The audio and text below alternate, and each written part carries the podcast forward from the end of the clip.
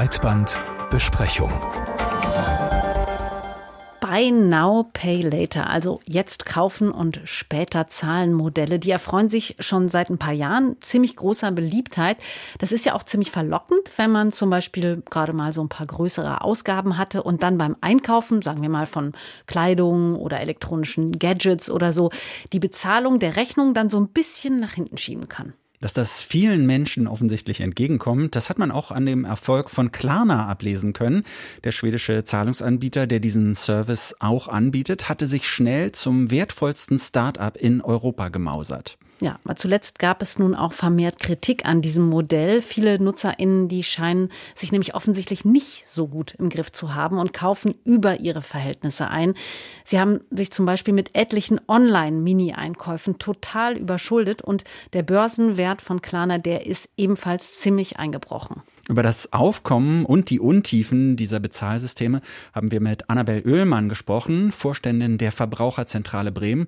Und unsere erste Frage an Sie war, wie genau denn diese Buy Now, Pay Later Angebote wie Klarna und Afterpay sie anbieten, eigentlich funktionieren. Es funktioniert im Prinzip total simpel und genau das ist die Verlockung. Es ist total bequem. Ich als Kunde muss nur klicken, ich wähle diese Zahlungsmethode und muss später erst zahlen. Unter Umständen werden mir dafür sogar noch Zinsen in Rechnung gestellt, teilweise aber auch gar nicht. Da ist es faktisch ein Kauf auf Rechnung. Es funktioniert also total einfach und es ist aber ein Drittanbieter, der am Ende von meinem Konto etwas einziehen möchte, wo ich eine Zahlung leisten muss, die ich aber natürlich erstmal auf meinem Kontostand nicht sehe. In den Webshops, da werden diese Methoden eigentlich nie so als Kredit bezeichnet, sondern es mhm. gilt eher so als eine Serviceleistung oder sowas.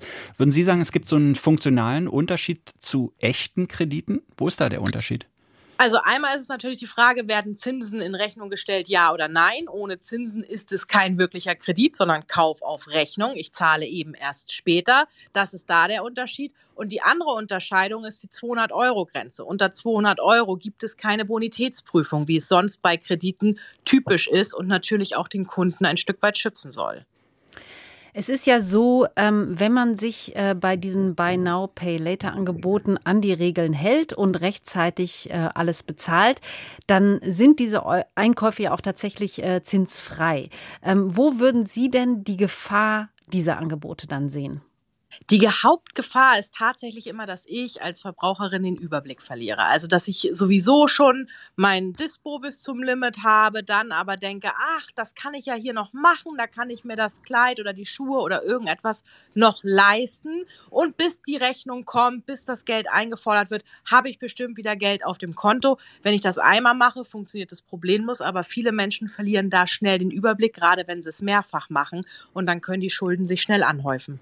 Ich verstehe es trotzdem noch nicht so ganz, was da der Unterschied ist zwischen einer herkömmlichen Kreditkarte, die ich einsetze und wo ich vielleicht auch erst in vier Wochen ja das, das Geld abgebucht wird und, und dieser Klarna-App zum Beispiel. Da ist insbesondere der Vorteil, dass die Klarna-App einfach äh, bequemer ist. Hm. Ansonsten gibt es keinen großen Unterschied. Das ist vergleichbar mit einer Kreditkarte. Es ist, wenn ich keine Zinsen zahle, auch vergleichbar mit dem Kauf auf Rechnung. Es ist nur unheimlich schnell im Internet gemacht. Es ist ein Klick, es ist mal eben gemacht und die Gefahr, Geld auszugeben, was ich nicht habe, ist dort genau wie bei anderen Kreditkarten groß. Also die Gefahr ist letztendlich, dass man sich zu wenig Gedanken darüber macht und dass es zu schnell und zu einfach geht und es irgendwie keine Hürden gibt, die äh, einem dann selber mal innehalten lassen und äh, überlegen lassen, habe ich da eigentlich äh, tatsächlich genug Geld für genau erfasst und da neigen wir alle leider immer zu. Wenn es so bequem ist und so leicht geht, ist die Verlockung noch umso größer. Da versucht sich ja kein Verbraucher bewusst in die Schuldenfalle selber reinzudrängen, sondern es passiert wirklich in dem Moment, weil es zu bequem und zu einfach ist und ich in dem Moment vielleicht nicht drüber nachdenke und zu leicht äh, klicke. Das passiert mir aber auch in anderen Varianten des ganz normalen Zahlungsverkehrs auch schnell. Hier gilt es immer, welches Geld, was ich nicht habe, sollte ich im Idealfall nicht ausgeben. Trotzdem so insgesamt, es, es scheint ja dieser Trend zu Buy Now, Pay Later zuzunehmen. Ja. Auch Apple zum Beispiel drängt jetzt mit einer eigenen Version zumindest erstmal auf den US-Markt. Was würden Sie sagen? Was hm. macht das mit so einer Gesellschaft? In den USA ist ja das ein gängiges Konzept, mit Kredit hm. einzukaufen.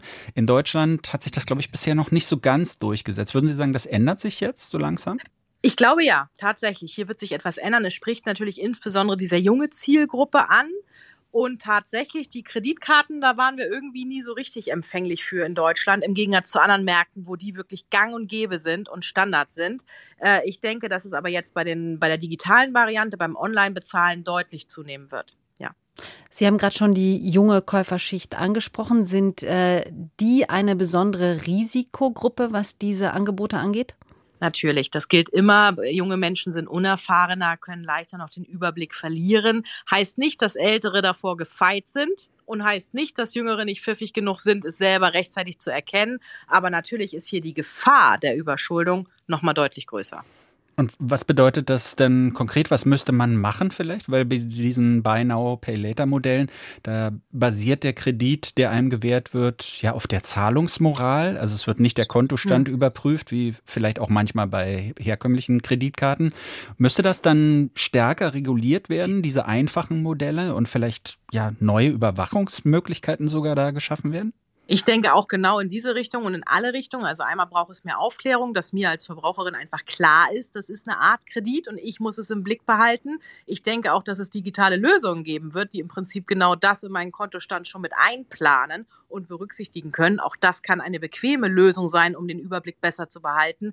Aber auch Regulierung wird hier garantiert nochmal nachsteuern. Es ist eine sehr neue Variante am Markt und wie immer am Anfang haben wir in den Kinderschuhen gewisse Fehler, die später behoben werden. Gerade jetzt, wo, wo es ja, wo, wo wirklich viele Leute auch so, so existenzielle Sorgen und Nöte haben, dann wäre wahrscheinlich noch mehr Vorsicht oder noch mehr Aufklärung nötig, oder? Ja, aus meiner Sicht absolut. Und ich würde noch eher die Finger genau von solchen Sachen lassen, weil im schlimmsten Fall laufe ich hier in die Überschuldungsfalle für Produkte und Güter, wo es gar nicht nötig ist und mir fehlt das Geld an anderer essentieller Stelle.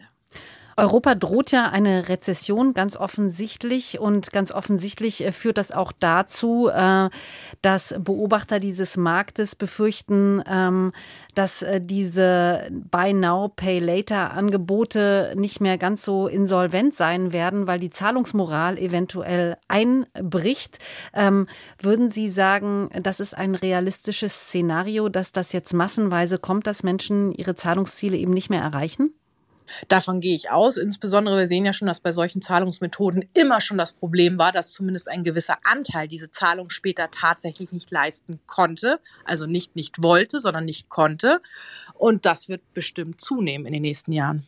Wenn das Kaufen auf Pump zum Problem wird. Annabel Oehlmann, Vorständin der Verbraucherzentrale Bremen, war das zu den Tücken der Buy Now Pay Later Modelle.